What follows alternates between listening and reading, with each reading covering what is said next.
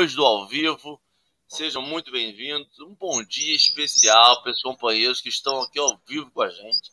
E Hoje do ao vivo, sejam muito bem-vindos. Marcel está compartilhando, acho digno, não é, acho, acho exatamente isso. Já puxa, eu gosto aqui que é tudo combinado. Companheiros, por favor, compartilhem o Café com o Evangelho com seus amigos. Façam como o Marcelo começou. Lembra aí? Tem fulano que eu acho que é legal escutar esse café de hoje. Então curta, compartilhe, se inscreva no café. Não só no Café com o Evangelho, mas nessas, nesses, nesses canais que divulgam a doutrina espírita porque nossa doutrina espírita precisa ser conhecida, não para o Marcelo ficar famoso, não para Camila conseguir comprar uma nova casa, mas para a gente poder divulgar e mais amigos, mais irmãos receberem esse consolo que é a doutrina espírita e até mesmo tirar uma dúvida. Às vezes a gente nunca sabe o momento que cada um está atravessando, então não custa nada, é de graça, ainda é de graça compartilhar. Então, por favor, compartilhe. Vou dar bom dia para as pessoas que estão no chat. Um bom dia especial para Lia. Lia chegou aqui às 5h20 da manhã, num feriado esticado. Então, ela merece isso. Rejane às 6 da manhã também merece. Auricé merece. Patrícia Couto também. Sônia Centeno. Consuelo Gomes. Maria das Graças. Geni. Geisa, Geisa, como o Marcelo diria, dona do campinho e da bola. Humberto tá ali juntinho com Geisa. Um bom dia para todo mundo. Eu vou parar aqui no comentário da Gilda. Depois eu vou colocar o comentário de todo mundo no chat, ao vivo, para fazer a descrição rápida e sucinta para os nossos companheiros que nos ouvem e não nos veem. Nós estamos numa tela retangular do YouTube no canto superior esquerdo está escrito Café com Evangelho, com letra preta e uma tarja rosa. No nosso fundo de tela são tijolos. No canto esquerdo, rosa clarinho, e no canto direito, branco. Ela tá, parece uma tarja rosa claro, escrito curta, compartilhe e se inscreva no canais para divulgar a doutrina espírita. E lá embaixo, um pequeno cantinho, é um homem apoiado numa xícara de café. Ele é um homem moreno que simboliza Jesus para a gente, né? Camiseta branca, um homem moreno, cabelo castanho até o todo do ombro, barba, e ele está sorrindo e apontando. Um bom dia. Aí nós temos três vídeos da tela, o gato tá passando na minha cara mesmo. Três vídeos na tela. Para! Três vídeos na tela, dois em cima e um centralizado abaixo. No canto superior esquerdo estou eu, Henrique, um homem moreno de cabelo castanho escuro preso para trás num coque grande, barba preta, uma camisa cinza, um fone de ouvido preto, meu fundo de tela uma parede cinza atrás, uma parede branca, cinza na esquerda, branca na direita e dois violões presos na tela. À minha direita nós temos Marcelo Turra.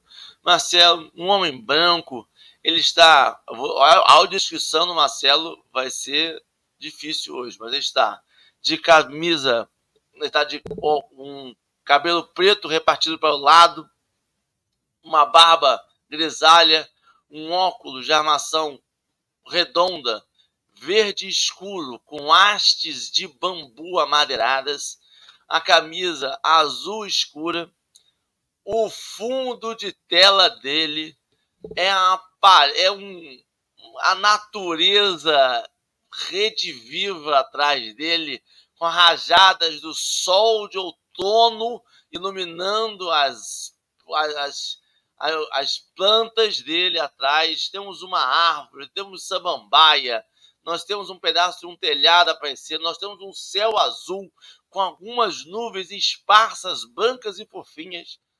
E acho que essa foi a descrição do Marcelo. Abaixo, centralizado na tela, nós temos Camila Chaves. Camila, nossa convidada de hoje, é uma mulher morena, de cabelos bem encaracoladinhos. Ele é curtinho, na altura ali do, dos olhos dela, né, do, e atrás, um pouquinho atrás, perto do ombro. Ela está de óculos escuros também, com armação retangular. O, ela está com fone de ouvido preto, a armação dela é escura, preta. ela tá com uma camisa branca, o fundo de tela dela é uma parede branca à sua direita e uma porta amadeirada à sua esquerda. Marcelo, bom dia. Você que fala dos Alpes hoje.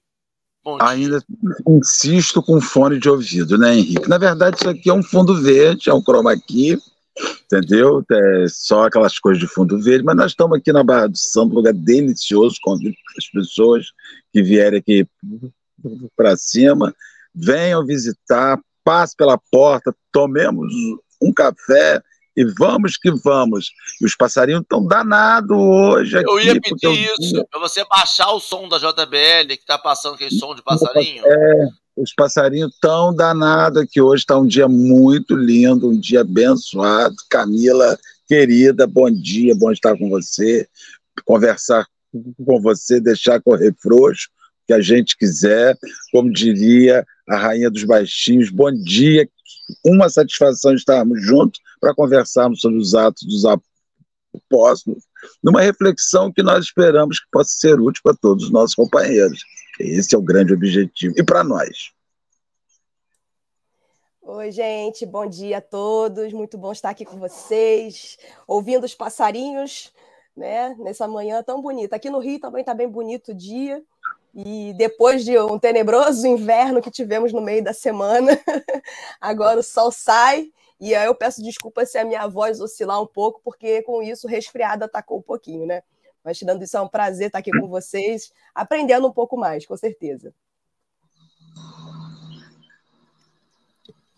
Obrigado você por vir, Camila. É, realmente nós estamos passando as quatro estações do ano em uma única semana o Carioca realmente é um ser abençoado brasileiro, né? Exatamente. Olha, hoje o Marcel já falou, nós vamos continuar estudando o livro de Atos, capítulo 13, versículo 13. O texto de hoje é Almas em Prova. O texto de hoje irá na, estar no chat em três segundinhos, assim que eu colocar ele. A gente aconselha todo mundo ler o texto, independente se adorou a consideração da Camila, a consideração do Marcel salvou a vida dele, mas é importante a pessoa ir lá e ler o texto, ver o que aquele texto quer dizer para ela.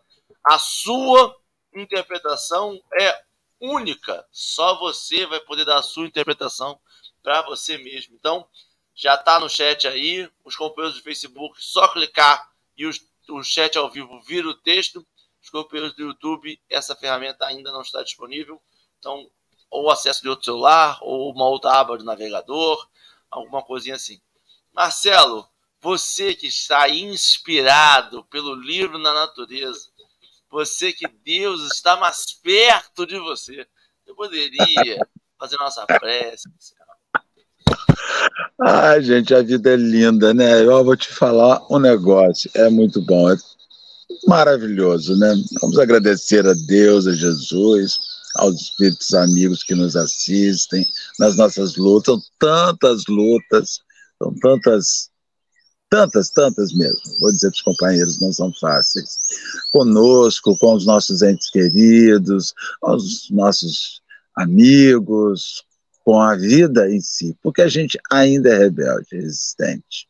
Obrigado, Senhor, por nos envolverem mais esta hora. Envolva a Camila, em particular, que está conosco na manhã de hoje, ao meu amigo Henrique e aos demais irmãos que nos assistem e nos, nos vão assistir em outro momento. Que assim possa ser, Jesus. E assim será. Eu vou colocar lá na tela o texto. O texto vai aparecer em letras pretas uma, um fundo rosa clarinho, vai subindo na tela, assim para acertar ele. E Camila vai fazer a leitura. Logo depois da leitura, a gente volta à configuração inicial das três telinhas. Camila, fica à vontade, a gente vai ajustando a velocidade conforme a necessidade. Tá ótimo. Então vamos lá. O texto começa com aspas, né, uma passagem de Atos. João parênteses, Marcos, porém, apartando-se deles, voltou a Jerusalém. Está em Atos dos Apóstolos, capítulo 13, versículo 13. É possível estejas atravessando a provação de observar criaturas queridas nas sombras de provação maior. Almas queridas, anestesiadas no esquecimento de obrigações que lhes dizem respeito. Companheiros dominados por enganos que lhes furtam a paz. Filhos que se terão marginalizado em desequilíbrio e amigos que se afirmam cansados de esperar pela vitória do bem para abraçarem depois larga rede de equívocos que se lhe farão caminhos dolorosos. Ao invés de reprová-los, compadece-te deles e continua fiel ao trabalho de elevação que esposaste.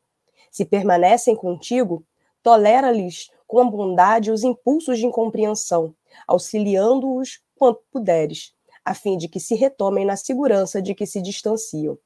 Se te abandonam, não lhe impeças a marcha, no rumo das experiências para as quais se dirigem.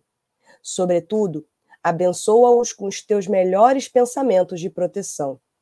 Recorda que, se consegues ajuizar quanto às necessidades de alma que patenteiam, é forçoso reconhecer que são eles doentes perante a sanidade em que te mostras. Busca entender-lhes a perturbação e ora por eles. São companheiros que a rebeldia alcançou em momentos de crise corações que se renderam ao materialismo que admite os prodígios da vida unicamente por um dia. Seres amados que ainda não suportam a disciplina pelo próprio burilamento ante a imaturidade em que se encontram, ou espíritos queridos sob a hipnose da obsessão. Embora pareça que não te amem, ama-os mesmo assim. Entretanto, se te permutam a fé por insegurança, ou se trocam a luz pelo nevoeiro, não precisas acompanhá-los, porque o exame. Se tudo já fizeste para sustentá-los em paz, entrega-os à escola do tempo, que de ninguém se desinteressa. Os que procuram voluntariamente espinheiros e pedras na retaguarda, um dia voltarão à seara do bem que deixaram. Onde estiveres, abençoa-os. Como estiverem, abençoa-os. E ainda que isso te doa ao coração, continua fiel a ti mesmo, no lugar de servir que a vida te confiou, porque Deus os protege e restaura no mesmo infinito amor com que vela por nós. Emmanuel. Esse texto é, é belíssimo, né? Assim, acho que os comentários de Emmanuel são sempre muito objetivos, né? Ele é sempre muito direto? Enfim, mas toda vez que eu, que, que eu pego algum texto assim de Emmanuel para ler, eu acho interessante, né, como é que ele seleciona, né, quais trechos do evangelho que ele vai ele vai explicar para a gente. Né? De uma frase, né? de, de um, um, um, único itemzinho, a gente conseguiu aí tirar uma página inteira de reflexões.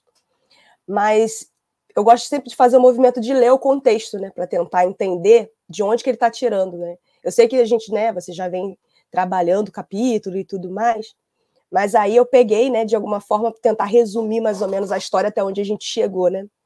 no Ato dos Apóstolos, essa passagem ela fala sobre o momento em que está Paulo, né? Agora Paulo de Tarso, Barnabé, Simão, e, e, eles recebem, né, do Espírito Santo a mensagem de que eles precisam, né, divulgar a mensagem do Evangelho pelo mundo.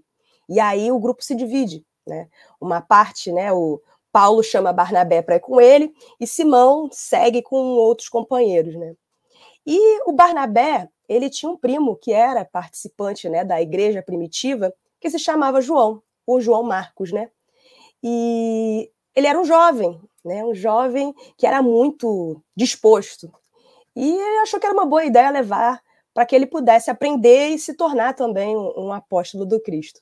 Então seguem Paulo, Barnabé e João Marcos, né, para a região de Chipre, ali no Oriente Médio, e eles começam né, todo o trabalho né, de divulgação do evangelho, sofrendo tudo né, o que a gente pode imaginar, né, de pessoas que levam a mensagem do Cristo num contexto em que era muito difícil falar de Jesus. E num desses episódios, né, inclusive na, no item anterior, ele vai falando que é num episódio justamente de, de desobsessão, né, a gente poderia dizer assim, o João Marcos ele fica impressionado que a ponto de desistir, né? Ele fica, ele olha para aquilo ali e ele não se sente confortável e vai embora, né?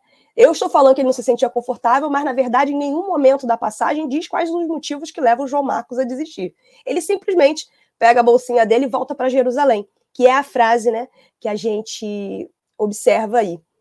E, e aí a gente começa a reflexão. Na verdade, né, será que caberia a nós julgar os motivos? Né? Quantos de nós, no momento de dificuldade em que a gente passa, seja das nossas vidas, seja no trabalho, no movimento, enfim, a gente também não pensou em desistir. E a gente vai botar um monte de motivos, né? Se a gente for enumerar, todos eles são respeitáveis. Eu acho que né, a gente tem que. Acho que a principal mensagem que o Emmanuel passa é: independente do motivo, não cabe a gente julgar por que, que as pessoas desistem, por que, que as pessoas param, por que, que as pessoas simplesmente não querem continuar, né? E aí, é... e aí eu estou pensando mesmo no trabalho que a gente desenvolve, né? Porque se a gente for levar para outras áreas da vida, eu acho que, em vez da gente julgar, o melhor seria a gente aprender a consolar, né? Porque às vezes a gente está tão próximo e a gente acha que conhece tão bem as pessoas que estão no nosso entorno que a gente não consegue entender por que, que elas. Ah, por que, que abriu mão disso, abriu mão daquilo, sendo que, na verdade, é, a gente de fora não está sentindo a dor que a pessoa está sentindo, não está vivenciando as emoções como ela está sentindo, e a gente sempre tem uma forma de conduzir, né? Para a vida dos outros, a gente tem resposta para todos os problemas, né? E aí, Emmanuel fala isso para a gente, que a gente precisa não julgar, que eu acho que é o principal da mensagem dele. As pessoas podem desistir, não julga, mas você continua, porque no fundo essas pessoas vão voltar, né? E aí eu fui pesquisar depois, né, o que, que acontece com o João Marcos e, né, tem um momento que o Paulo e o Barnabé eles voltam, né, para Jerusalém e eles encontram o João e o João meio que quer participar de novo, né? E aí o Paulo fala assim: não, agora você não vai participar, não. Você abandonou a gente lá no, no meio do, do processo, então agora eu não quero você. Mas o Barnabé não, o Barnabé olha e fala assim: não, acho que a gente tinha que dar uma segunda chance, eu acho que a gente precisava deixar ele ir, vai ver que agora ele amadureceu, ele pensou em algumas coisas, vamos? E o Paulo diz que não, e aí eles se dividem. Barnabé segue com João e Paulo segue com outros companheiros, né? Paulo vai vai para a região da Síria e Barnabé vai com, com João Marcos para outro lado. E o João se torna uma potência, né? Ele vira um divulgador assim é, incrível, né? O momento que ele se afasta é um momento de reflexão, de amadurecimento, e quando ele volta, ele volta com vontade de trabalhar. E, e com o tempo, né, o João ele consegue recuperar a confiança de Paulo. Tanto que tem passagens posteriores nos Atos, né, em outras cartas que o próprio Paulo escreve, onde o João aparece, né, como sendo um grande companheiro de Paulo. Então, outra coisa que eu fiquei pensando também é isso: quantas pessoas tem ao nosso redor que acreditam na gente e que vão estar tá lá esperando a gente para puxar a gente de volta, né? Será que a gente né, é essa pessoa que, quando viu um companheiro, um amigo, um irmão se afastar, a gente é a pessoa que vai julgar ou a gente é a pessoa que vai estar ali dando a mão para a pessoa voltar de onde ela parou, né? E aí eu fiquei pensando nessas coisas e como que a gente pode colocar isso em prática, né? Porque falando assim parece muito óbvio, né? Ah, todo mundo merece uma segunda chance, todo mundo merece um recomeço, mas muitas das vezes a gente fica tão preso no julgamento, né? Eu acho que a gente passou é, por tantas provas de julgamento que quando a gente observa onde a gente está, né, por exemplo, onde que eu tô, o que, Camila está fazendo, será que eu estou julgando mais ou estou sendo mais acolhedora? E a doutrina sempre vai falar para a gente o quê? Não julgueis para não serem julgados, né? Não aponta. E eu acho que é isso que a gente precisa ser. A gente precisa ser a mão que consola e não a mão que aponta. Né? Então, acho que é importante a gente refletir sobre isso. Marcela quer falar alguma coisa? Eu quero, Henrique, porque é, a gente tem uma ilusão, é, Henrique e Camila e companheiros, que a ida para a casa espírita é suficiente para a nossa vida, que a relação com a religião é suficiente. Então, a gente, a gente associa a tarefa no bem como algo suficiente é suficiente para aquelas almas que já compreenderam a complexidade, a plenitude daquele ato. Mas não é suficiente para pessoas que precisam e que desejam é, viver. Eu, eu, cito como exemplo, Henrique e, e, e, Camila, os fins de semana que eu venho aqui onde eu me encontro hoje. Né? Aí muitas pessoas, companheiros, ah, você não vem mais no centro no dia tal. Não vou. Para eu poder estar apto ali para os dias que eu me disponibilizo, eu quero viver outras relações com o mundo. Eu quero viver outros lugares no mundo. Eu quero experimentar o som da maritaca passando aqui alvoroçada, atrapalhando o café com o evangelho. Então, assim, eu acredito que a partir do momento que você vai viver a religião, você vai confrontar mil coisas. Se você está apto para aquilo ali, é, se você já, já viveu tudo que você queria, se dá para dividir né, essa vivência religiosa com, com as suas com um banho de mar. O Henrique tem três crianças. Como é que Henrique. Não, a nossa vida agora é o centro. A Alice pomba ele. As outras duas até, coitadinha, vão, vão, mas Alice pomba ele. Então, assim, quando o, o o João Marcos vê aquela experiência marcante e também temos que se perguntar se ele estava preparado para ver aquilo. Isso também é muito comum, né? nós colocamos, eu não sei em Campo Grande como é que é, Camila, mas às vezes em Rio das Ostras, sei mais ou menos, mas Cabo Frio, às vezes nós lançamos pessoas a experiências que as pessoas não estão preparadas. Às vezes você pede uma pessoa, ô Camila, que está no centro espírita. Fulano, faz uma oração para começar a nossa reunião. O cara, não, não. Aí eu começo outro assim. Mas isso é muito simples, é só uma oração, Camila. Camila, é só uma prece. Mas a Camila não está preparada. Sabe o que pode acontecer? A Camila não volta nunca mais. Ela faz um Ave Maria, um Pai Nosso, e não volta de novo, porque ela não quer ser posta a situações que ela precisa de preparo, porque as pessoas são diferentes. E aí, é, quando as pessoas elas, elas, são, elas se, se, se, assustam, Henrique, nessas experiências, João Marcos tomou um susto, viu uma desobsessão, falou: peraí, eu dou conta disso? Porque nem sempre a gente vai. Aí vem as questões. Às vezes você deixa, porque tem situações no mundo que você está tá querendo viver, e às vezes você abandona porque você não estava preparado para aquele momento. Lá na frente, a vida flui, e de repente você fala: não, agora eu tô legal, eu eu tô conseguindo, eu ajustei o meio termo e vou é, e vou em frente. Então, assim, eu não sei, às vezes eu acho que as pessoas são muito críticas, são, pessoas que saem sem saber por quê, né? Às vezes houve um constrangimento, aí eu fico impressionado quando a pessoa diz assim, vai lá, Henrique. Lembra, Henrique, você hoje você fala assim, Henrique, reza, você já, pá, você levou um ano para rezar, em público. Ah, e o, tinha hora que o povo queria arrancar um força, vamos fazer um, um, um parto de, com fórceps de Henrique para ele fazer essa oração. E não é assim. Agora, você é um espírito evoluído, ficou. Eu talvez tivesse ido embora. Falei, ah, gente, não quero ficar aqui mais não. Vocês estão me apertando demais. Então, às vezes, eu não sei se a gente está preparado para as coisas que as pessoas querem nos dar. É, existe o discípulo e o mestre, às vezes você é só o discípulo e está tudo bem. E existe o, o estagiário, ainda que a culpa de todos os problemas sempre seja do estagiário, mas existe o estagiário profissional. Aí esse dente está errado, Henrique, é o estagiário que eu estou lá. É, essa petição venceu o, prazo, culpa do estagiário que é novo, que não, nunca é, é do, do líder, né, ali então. Eu não sei, esse texto me, me mexe muito comigo, porque eu fico me perguntando se, se, as pessoas às vezes elas vão e voltam, por que elas voltam, né? Ou por que elas foram?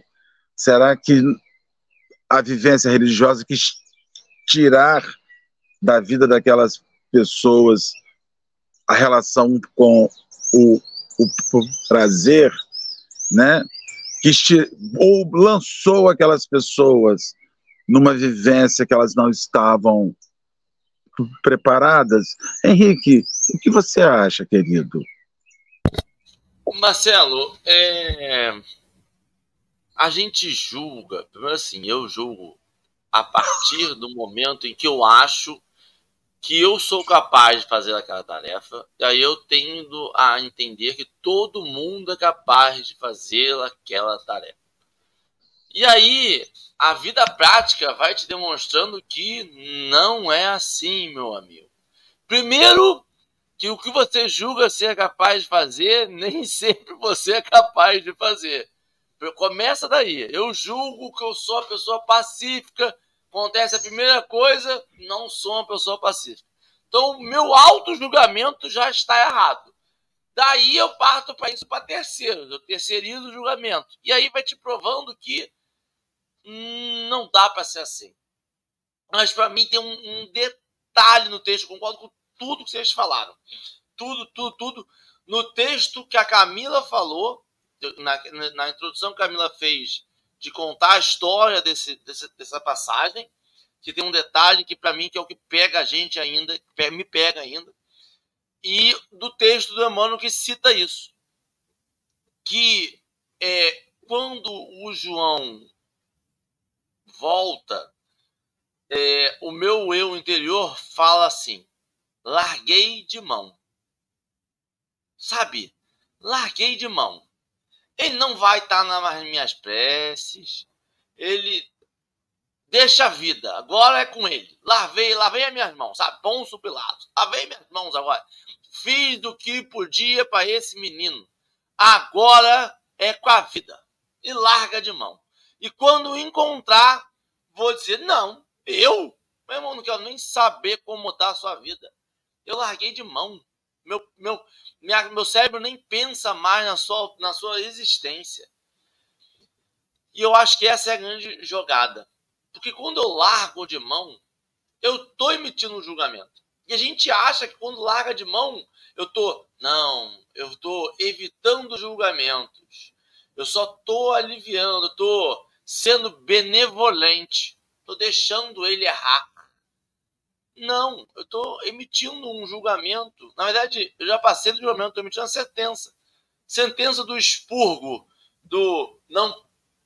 Do, do, que, daquele, que você isola a pessoa do reino e a pessoa não pode voltar mais, sabe?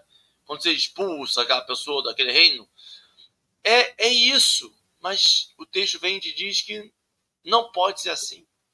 A passagem que Camila citou diz que não pode ser assim você tem que dar uma outra oportunidade. Você tem que estar disposto àquela pessoa querer tentar de novo. Porque muitas das vezes somos nós. Às vezes a gente, muitas coisas a gente não fala.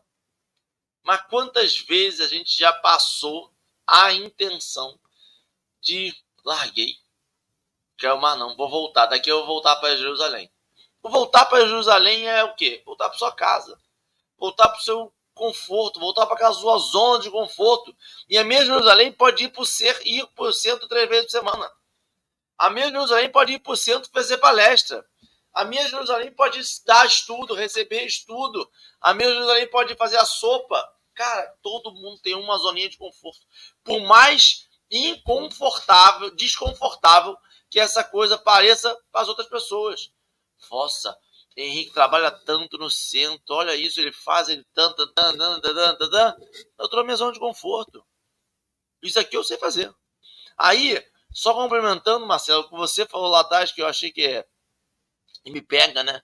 É, a doutrina espírita vai te ensinando, né? O livro da vida, essa vida nossa que a gente está vendo, vai te ensinando que o trabalho não cessa, né?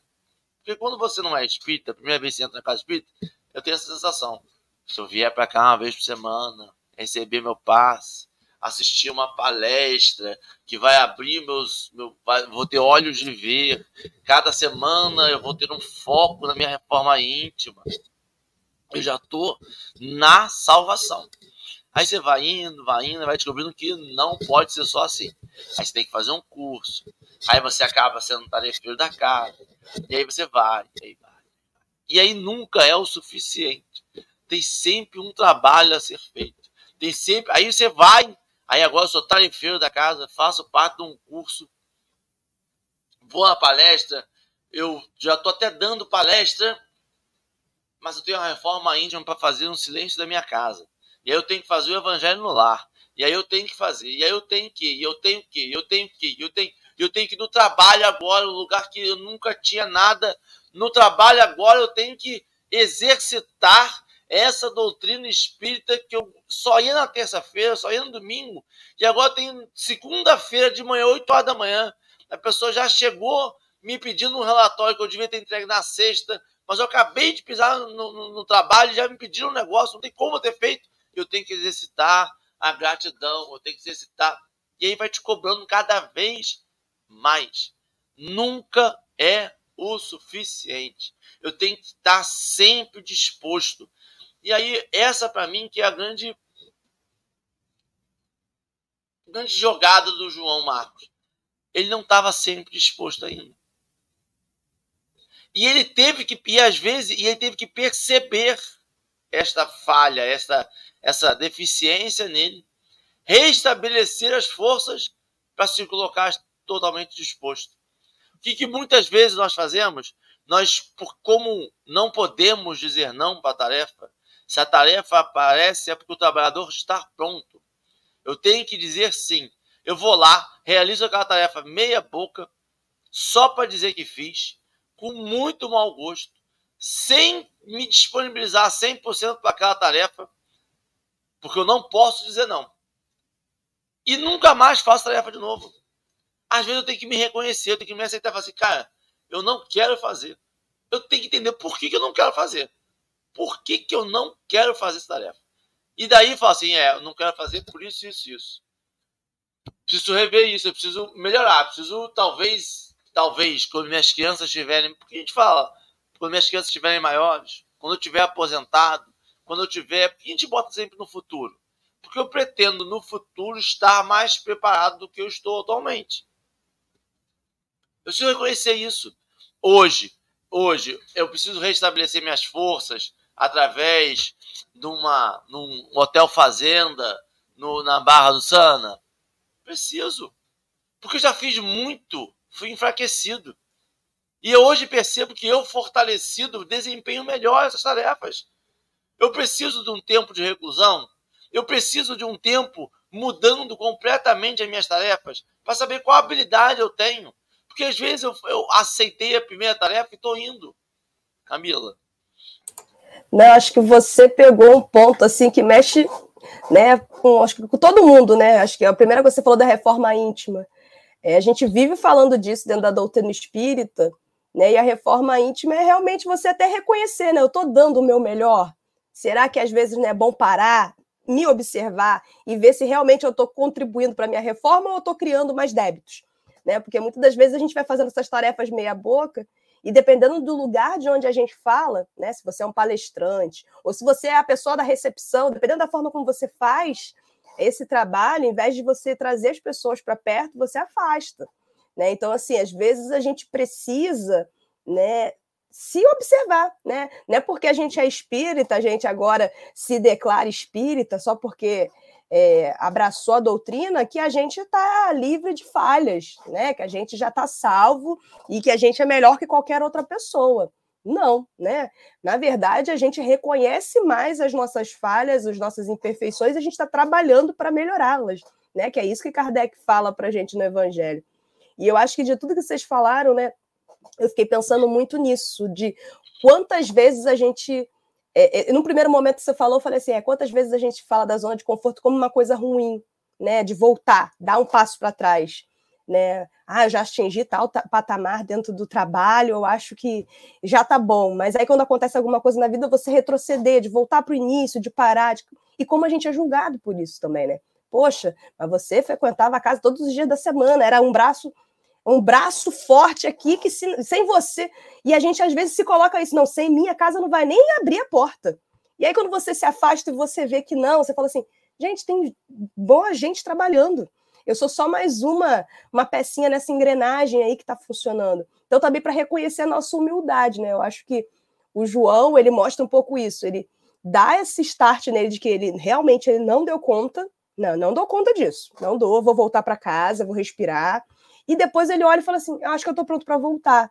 E quando você falou, Henrique, do o nosso papel, né? Eu fiquei vendo Paulo falando com ele, não, para cá não, porque, pô, precisa de dedicação, precisa de empenho, precisa de, de pontualidade. Não, comigo você não vai, você não tem essas características. E às vezes a gente frustra uma oportunidade da pessoa voltar, né? Porque é isso, a forma como você volta também é muito importante. Se você volta e você é bem recebido, se você volta e as pessoas estão ali entendendo os motivos pelos quais você saiu e querem você de volta, né? Com todo o plus que vier, isso é uma benção. E é isso que a doutrina pede para a gente, né? A gente acolher a todo tempo, né? Porque os motivos né, são inúmeros e não cabe a nós julgar. Mas uma coisa também que acho que a gente não falou da, da passagem é que o Emmanuel sempre fala, né? Apesar deles saírem, continua fiel você. Se você tem certeza de que o que você está fazendo está certo, que você está fazendo o melhor que você pode, os companheiros estão saindo, mas você acredita que o caminho que você está seguindo é o certo, então se fortalece. Ama, faz prece para você e pelos outros, continua no trabalho, continua né, desenvolvendo as suas habilidades. E isso, eu acho que até no livro Paulo Estevão, né? Quem não leu, é um livro belíssimo que fica aí a recomendação de leitura.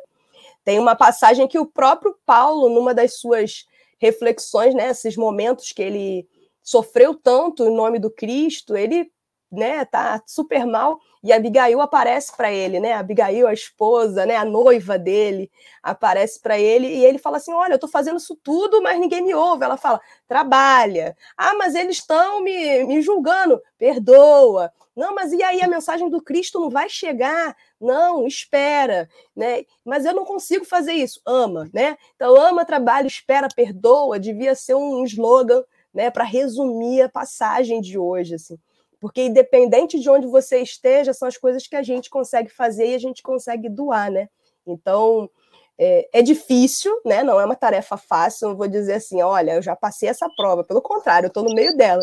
E ouvindo vocês falarem, a gente consegue é, ver que muitos companheiros estão pensando igual, né? Porque às vezes a gente acha que está tão sozinho fala assim, não, só eu que estou falando isso, só eu que estou sentindo isso, eu sou o, o estranho. E não, na verdade, a gente não fala. Se a gente falasse, talvez a gente encontrasse esse espaço de acolhimento. Ou então criasse esse espaço de acolhimento, né? E no que a gente é melhor do que o que vai embora se a gente se magoa e se, se, se ressente? Né? Porque você fica na instituição, você fica na obra do, do bem, parte do princípio que aquela obra te cativou de alguma maneira. Agora, se você, aí e não e a gente vê assim, fulano foi embora. deixa. Daqui a pouquinho o buraco é, a, a, pedra do sapato aperta, né? Galinha de casa não se corre atrás. Isso, galinha de casa. Ih, Henrique, essa, essa é velha. E ela volta. Então, assim, há quase que uma alegria quando você vê a queda do outro, né? É quase uma alegria. E Emanuel diz assim: Quase olha, não, é... é uma alegria. Ah, eu não queria falar, Henrique, mas é, é né, assim. É uma satisfação. Sabe, sabe é, sobre, olha só, no, no, no item 6 ele diz assim: sobretudo, abençoa-os com os seus melhores pensamentos de proteção Deixa o cara aí, tô orando por você, meu irmão. Vai lá, vai dar certo. Se não der se não for isso, se for, que bom, vai adiante. Se não for, nós estamos aqui te esperando e acolhendo. Até porque tem um porquê que a gente se, se, esquece. O companheiro saiu por algum motivo que ele estava insatisfeito, aborrecido, mas ele levou o conteúdo. E aquele conteúdo não é descartado quando o companheiro volta. Você quer ver uma coisa? Às vezes, às vezes o companheiro é de, de uma reunião mediúnica da casa, é orador. O cara passou 10 anos, a Camila passou 10 anos fazendo palestra em, em Campo Grande de adjacências, Rio de Janeiro. Camila, um dia, disse assim: Olha, vou dar um tempo, vou entrar no. Sei, vou ver se é isso mesmo. Camila vai embora. Passa-se um ano, passa-se o segundo ano, passa-se o terceiro ano, a Camila volta e ela tem que esperar cinco anos, tem que estudar tudo de novo para fazer o que ela já fazia antes. E não funciona assim. Eu quero, é como se eu quisesse penitenciar o companheiro que volta. Eu vou, vou te dar, vou te aplicar penitência para você entender que aqui é o seguinte: largou, a gente faz o que o, que o Cristo não faz. Ele acolhia. Então é como se a gente achasse, né, que a pessoa jogou fora e está tudo dentro dela. Ela só parou de usar ali. Ela só parou de fazer aquela abordagem na casa espírita. Digo isso porque eu tive, eu vou dar um depoimento pessoal, né? Eu tive um, eu participei de uma casa espírita por muitos anos e em determinado instante, divergências, complexidades, eu saí dessa casa espírita e, e, não, e o movimento espírita não me acolheu. Não me acolheu. O acolhimento não houve. Pelo contrário, eu tive mais acolhimento fora de Cabo Frio, das casas espíritas amigas, do que em Cabo Frio. Me olhavam com um olhar assim, mas gente, mas você, você você não podia ter feito isso. Ninguém foi me perguntar o, o, o que aconteceu, e é um direito. Mas você não pode ser acusado por aquilo que você não é conhecido. Você não pode acusar uma pessoa pelo que você ouviu dizer. Né? Então, o que, que eu, eu, eu, presencio? A gente é chamado de obsidiado, a gente é chamado de perturbado, a gente é, entra numa, numa lista de pessoas proscritas, que precisa de permissão para retomar, como se eu, tudo que eu conhecesse tivesse desaparecido. Eu tive um momento que a permanência num lugar não produzia mais. Vamos, fala Henrique. Marcelo, e a gente tem um exemplo no Evangelho de talvez a pessoa que mais fez contra o trabalho do Evangelho. Quem é a pessoa que está na Bíblia que mais trabalhou contra o Evangelho, se não Judas? A gente fala assim, Judas, ele vendeu o Cristo, foi por causa dele que Cristo foi crucificado. Ele é o responsável. Ele foi aquela pessoa que botou o chicletinho na cruz. Foi ele que a gente conta várias piadas, que a gente fala, eu devo ter posto pedra na cruz, eu joguei pedra, eu. Tudo isso foi ele não por tem o direito a, Ele não tem o direito à redenção nem acolhimento. Mas a vida prática, a realidade, ele tem direito? Tem. Claro. Quem deu esse direito pra ele? Sabe? E, e, mais, Marcelo, essa que é a grande coisa. Essa que é a grande virada que eu acho que a gente não permite. É se essa pessoa que jogou pedra na cruz, que condenou Cristo, que eu acho que é um espírito tão atrasado, tem o direito à redenção, e se ele utilizar essa redenção e for melhor do que eu, e se ele, mesmo essa pessoa que joga pedra na cruz, ainda é melhor do que eu. Só que as minhas pedras estão guardadas no meu bolso. Eu estou guardando elas. Eu estou deixando elas para utilizar para quando atiro, atiro para matar. Sabe? Marcelo, eu tiro a possibilidade das pessoas de serem melhores que eu. Isso é de um egoísmo gigantesco.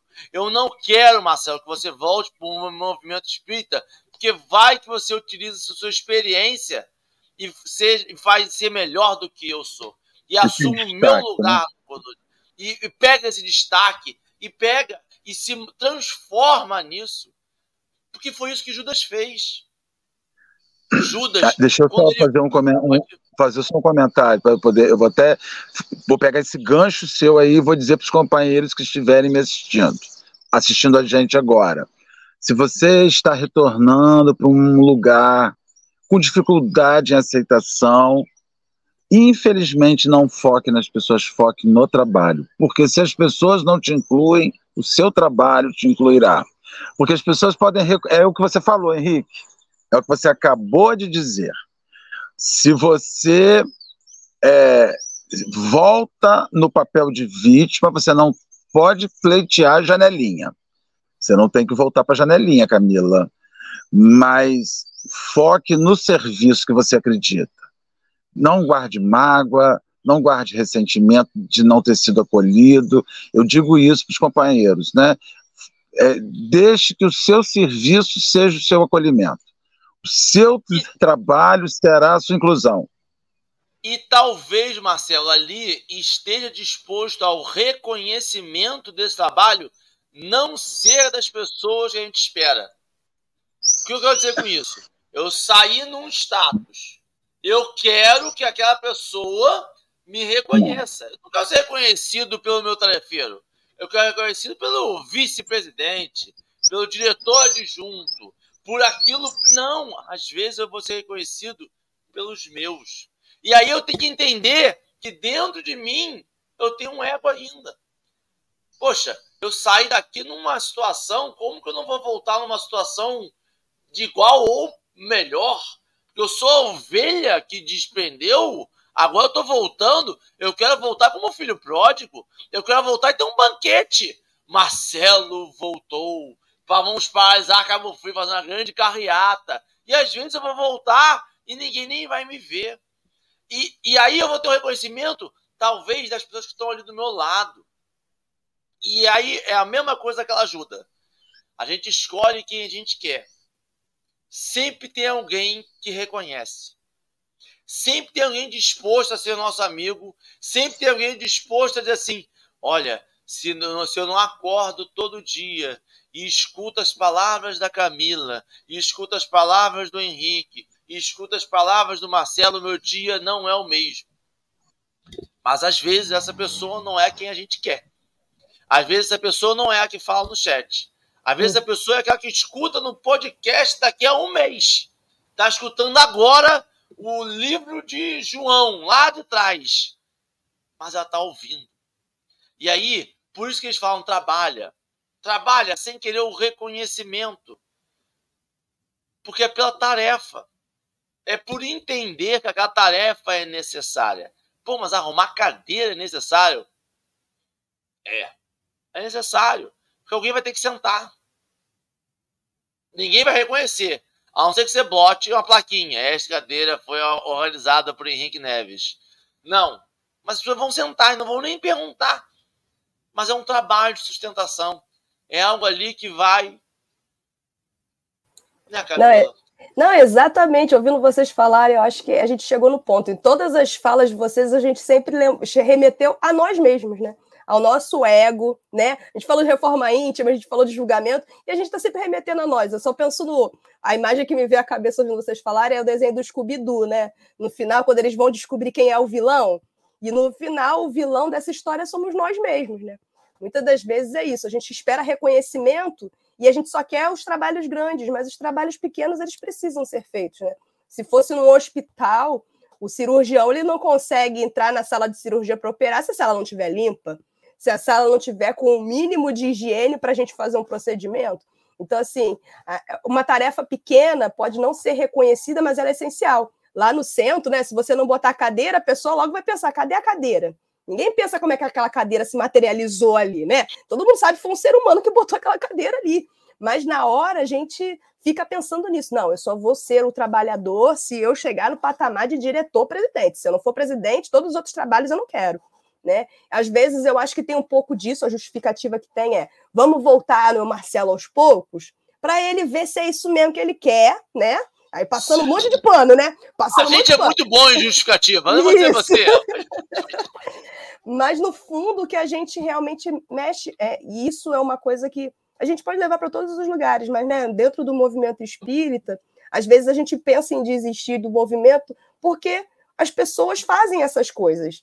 Mas é, é o contrário, o que a Emmanuel fala é, independente do que as pessoas falem ou é, digam, né, sobre você, sobre o trabalho, continua trabalhando, porque é isso. O trabalho precisa ser realizado. E se você já encontrou né, o, o, o, lugar onde você precisa trabalhar, é aí que você tem que manter a sua energia, não focar, né? Como Marcelo B falou, não é para focar no que os outros pensam. Porque quando a gente foca no que os outros pensam, a gente tenta agradar todo mundo. E no fundo a gente não agrada ninguém, porque a gente não fica satisfeito com o que a gente realmente quer e o que a gente precisa fazer. E, assim, é até para minha colocação, assim, uma frase que eu ouvi ontem numa palestra que eu estava ouvindo, né, sobre essa questão do, de, de, recomeçar e tudo mais. O palestrante falou assim, até a Ana Airão, Ana Rosa Airão que falou. Ela falou assim: Deus abre mais portas na vida do que estrelas no céu. Então, se Deus, que é nosso Pai, ele abre todas as oportunidades quando a gente acha que não tem mais lugar para a gente trabalhar, que onde não tem mais, todo mundo vai julgar, todo mundo vai falar mal ou etc.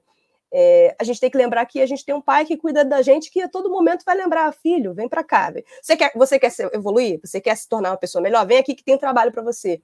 E a gente fazer o que a gente realmente precisa fazer, né? Então, é muito difícil, porque a gente ainda é muito muito vaidoso, muito suscetível às críticas, mas ouvir né, e falar sobre isso, acho que esse espaço assim, da gente compartilhar mostra que as pessoas estão todas pensando, né, mas não tem espaço para a gente conversar e tornar as coisas mais leves, que eu acho que é isso que falta, né? A gente tornar tudo mais leve. Né? E com isso a gente vai ter responsabilidade, vai ter acolhimento, vai ter tudo que a gente precisa para desenvolver o trabalho da melhor maneira possível.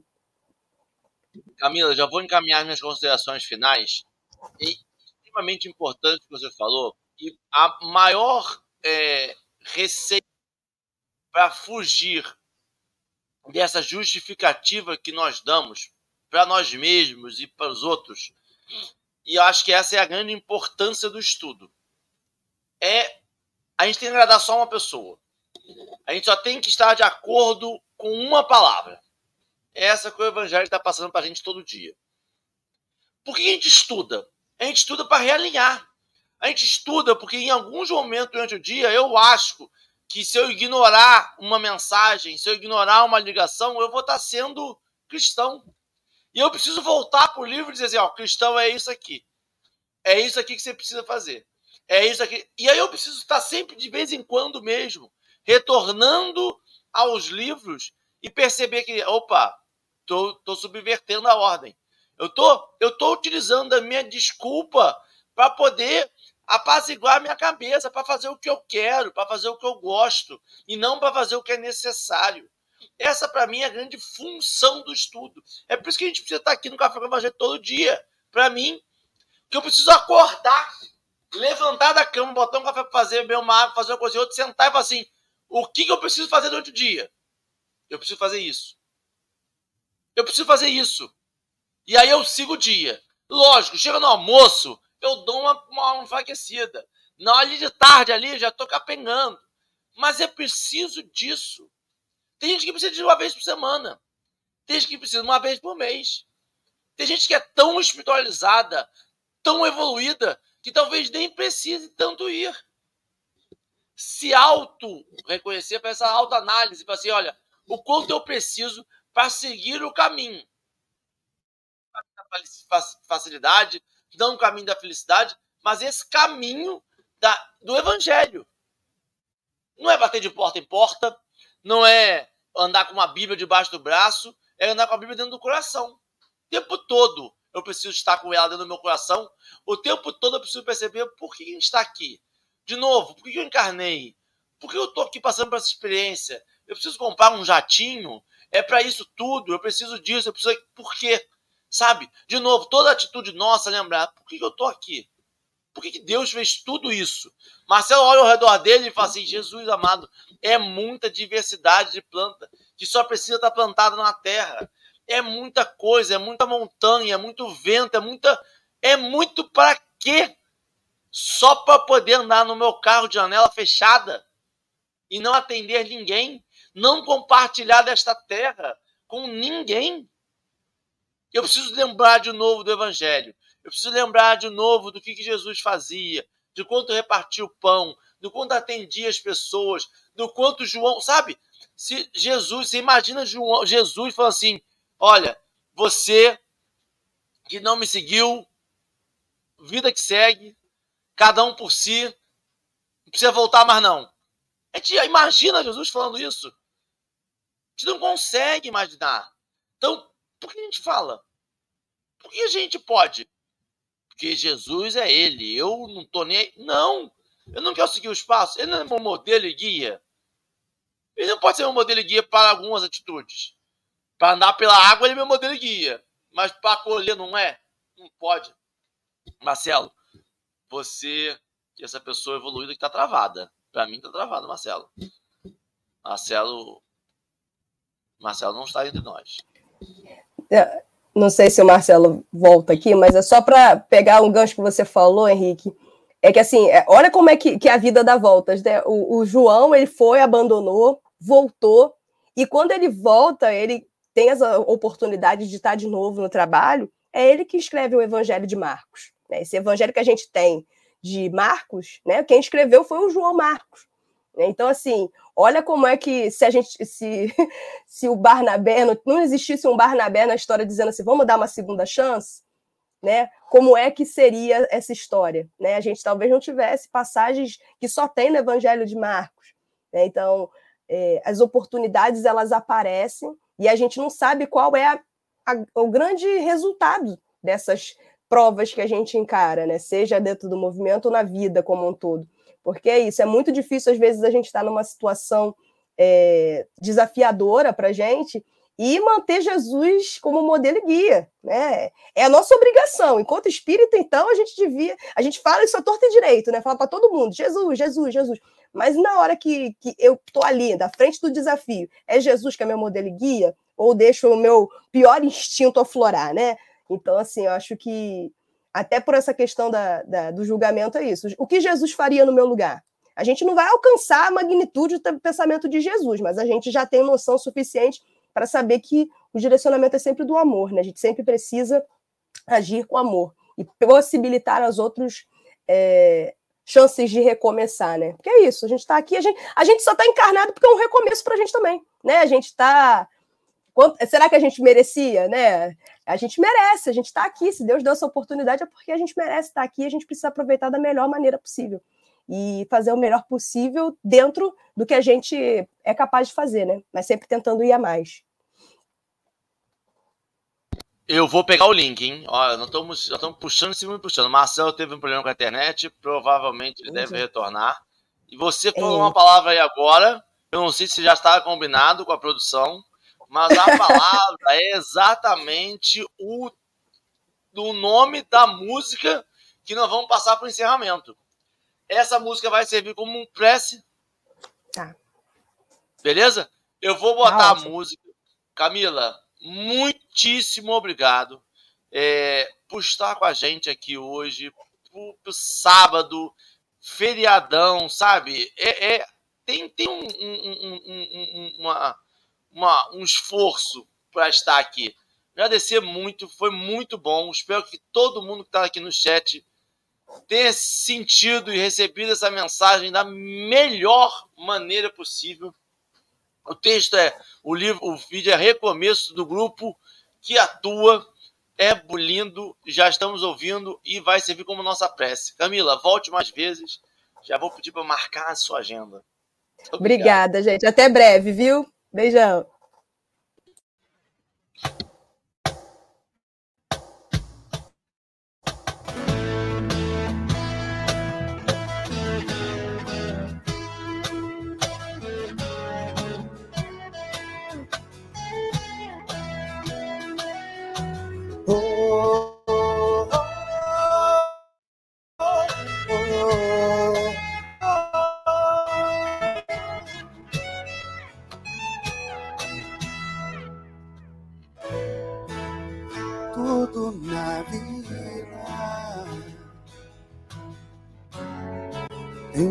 Razão de ser. Sigo o meu caminho, não tenho nada a temer. Vou alcançar estrelas com mais mãos, ouvir o som do vento.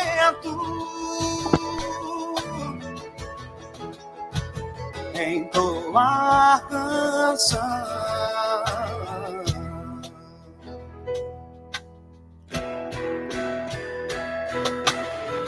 Não quero olhar para trás e pensar em tudo que vivi. Afinal de contas, cada dia é um recomeço de uma história sem fim. Não quero olhar para trás e pensar em tudo que vivi. Afinal de contas, cada dia é um recomeço de uma história sem fim. Oh, oh, oh, oh. oh,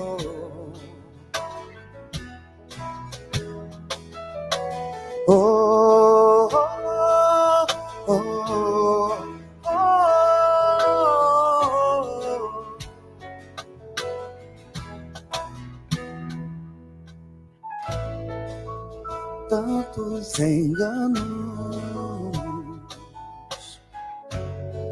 desesperos, frustrações, tantas moradas, estradas, constelações. Se posso sonhar, por que lamentar o que passou? Se posso viver, por que um medar? Oh.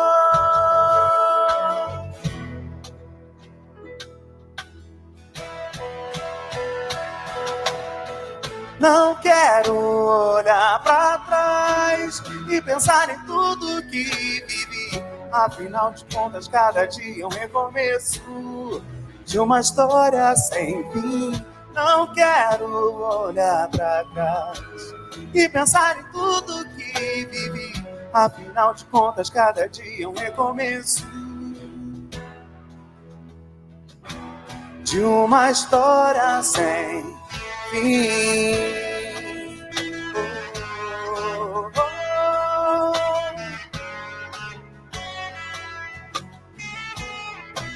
Não quero olhar para trás.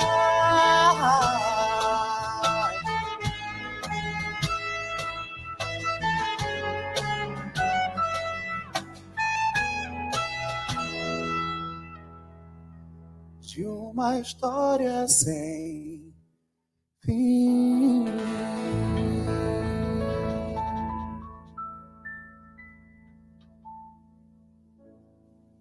Obrigado. Meu povo, muito obrigado. Camila, obrigado por essa música. Muito obrigado pela presença de cada um aqui no chat. O, no chat, no link tá passando aí pra gente o texto do atendimento fraterno. Funciona só mandar uma mensagenzinha que a gente manda a mensagem e faz um atendimento fraterno e aí direciona para casa espírita que tá onde está morando, da onde está coisando para ajudar. A gente sabe que tem pessoas passando necessidade, a gente direciona conforme for casa espírita. A gente tem várias casas espíritas que são parceiras nossas. É, então, só mandar mensagem para esse atendimento fraterno, acolhimento fraterno, que a gente vai direcionar da melhor forma possível. Eu sei que tem pessoas que pedem no chat e aí passam Pix e as pessoas ajudam diretamente, mas é importante passar por esse acolhimento, não só porque, mas é porque senão a gente perde um controle de quem está indo, quem está ajudando. Um, um, então é bom ter um, um sistemazinho. É, acho não sou eu que vou dizer para você não pedir ajuda no chat, pode pedir, mas acho importante passar por esse acolhimento para ter um direcionamento e até mesmo receber sistematicamente uma cesta básica, se for o caso, essas coisas assim. Meu povo, até amanhã. Tem mais Café com Evangelho amanhã. Todo dia tem. Um abraço e até amanhã.